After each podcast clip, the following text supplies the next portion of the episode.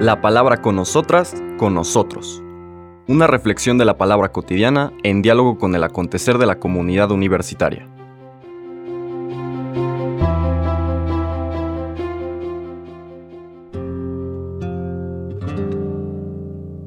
Hola, buenos días. Bienvenidas, bienvenidos a la palabra con nosotras, con nosotros. Hoy es lunes 22 de agosto, iniciamos los días feriales, es decir, entre semana de la vigésimo primera semana del tiempo ordinario, y vamos a seguir nuestro recorrido con el Evangelio de San Mateo, ahora en el capítulo 23. Si bien la lectura del día de hoy empieza en el versículo 13 al 22, no podríamos entender su significado si no recuperamos lo que fue la lectura del sábado, que bueno, pues no, los sábados no tenemos podcast y por lo tanto, pues no hice un pequeño comentario. Todo este capítulo 23 de Mateo está dirigido a poner en cuestionamiento muchas de las prácticas propias, como hemos dicho en varias ocasiones, de la piedad, de la vida devota judía de la época, sobre todo la piedad como la presentaban las principales autoridades religiosas de la época. Las lecturas tanto del sábado como la de hoy y la de mañana están desde luego dirigidas en controversia a ese tipo de actividades. Refleja también el sentir de la comunidad cristiana. Seguramente algunas vienen del Señor Jesús, otras pueden haber sido agregadas por el redactor del Evangelio para dar a entender la postura propia de estas comunidades mateanas que vivían en Palestina, eran de origen judío, frente a las críticas que el propio mundo judío y sus autoridades les hacían. Entonces, ese es el primer elemento que hay que tomar en cuenta para todo este capítulo 23. Inicia, esta es la lectura del sábado pasado, diciendo que en la cátedra de Moisés se han sentado los escribas y fariseos. Hagan pues todo lo que les digan, pero no imiten sus obras, porque dicen una cosa y hacen otra.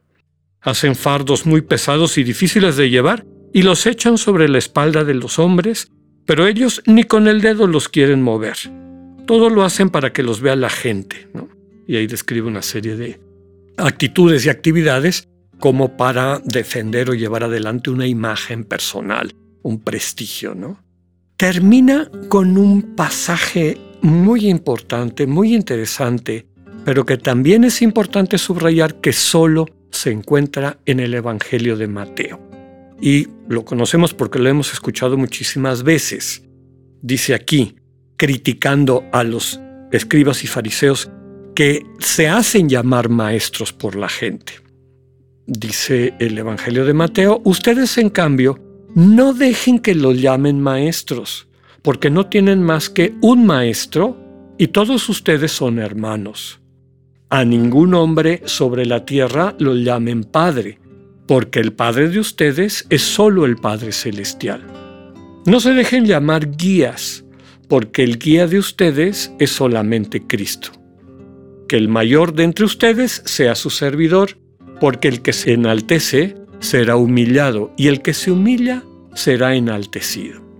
Con esta lectura queda claro que el mensaje de todo este capítulo 23 es tratar de contrarrestar no solamente, digamos, la estructura jerárquica y estilo, llamémosle así, de las autoridades propias de la práctica religiosa cultural del pueblo judío de la época, sino la actitud general de todos aquellos que quieren seguir a Jesús, que quieren ser eh, partícipes del reino.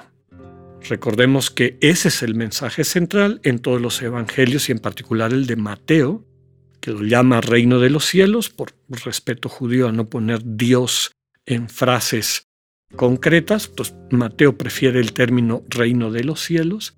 Ese es el sentido de la vida cristiana, el reino de los cielos como una relación de intimidad con Dios, como una referencia absoluta y constante a Dios, que cuando realmente hacemos un silencio interior y le dejamos a Dios tomar la iniciativa, nos muestra, nos capacita para construir una vida no centrada en los criterios del mundo, del ejercicio del poder, del poseer y del aparentar, sino una vida sostenida por el amor. Un amor que le aprendemos a Dios. Hemos dicho muchas veces que esa es la experiencia fundante del Señor, reafirmada y compartida en su vivencia en el bautismo. Tú eres mi Hijo amado. El contemplarte, tu vida, tu existencia es mi alegría que básicamente es el centro de la experiencia cristiana de encuentro con Dios como Abba, como papá. Bien. Entonces, de ahí esta crítica, ¿no? Las comunidades mateanas, las comunidades que, crean o que redactan, que elaboran este evangelio con base, desde luego, en su experiencia de Dios, los dichos del Señor Jesús y el testimonio de los apóstoles, claramente eran comunidades egalitarias, donde no había estas diferencias y mucho menos esta contaminación, digamos, de los criterios del mundo dentro de la propia estructura de la comunidad cristiana. Bien, ahora vamos a la lectura de hoy, que es inmediatamente después de esta.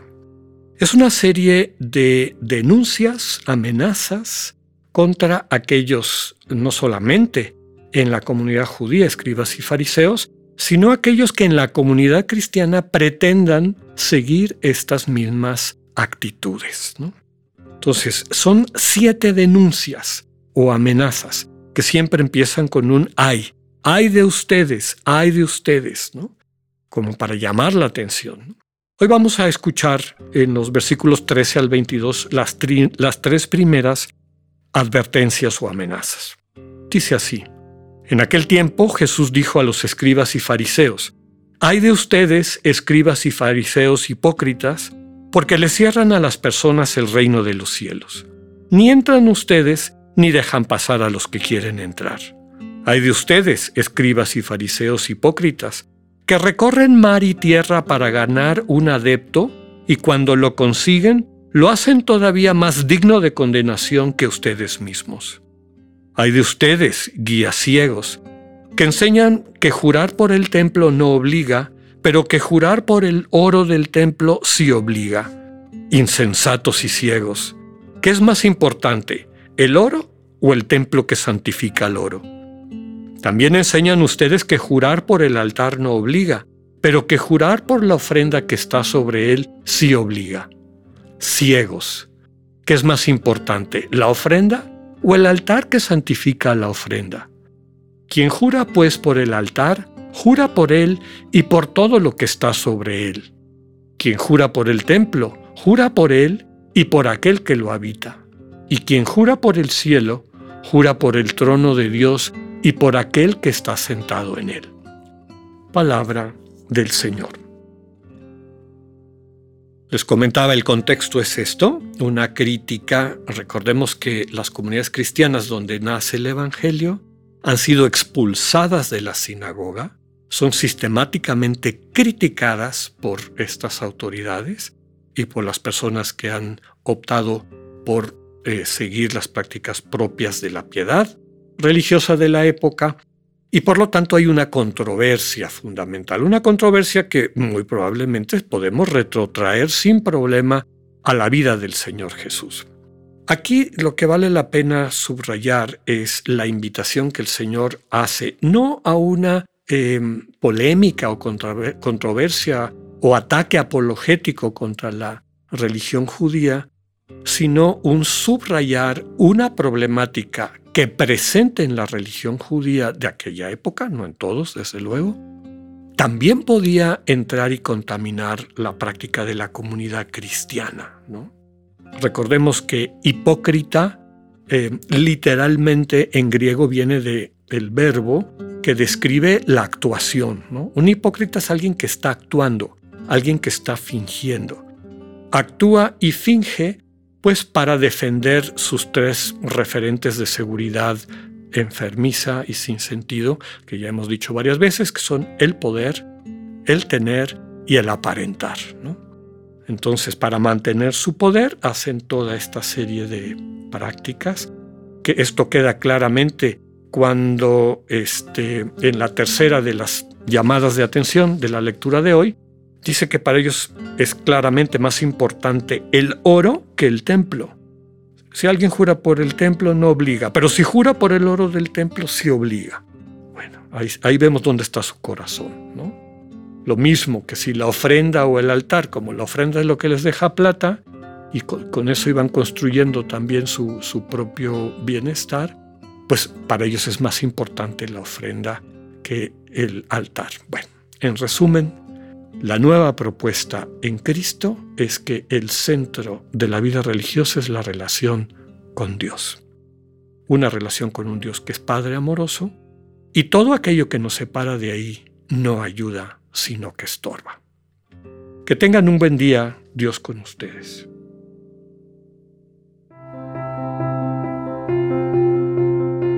Acabamos de escuchar el mensaje del padre Alexander Satirka. Escúchalo de lunes a viernes a las 8.45 de la mañana por radiveroleón.com o a través de nuestra app gratuita para iOS y Android. Radivero León, no todo está dicho.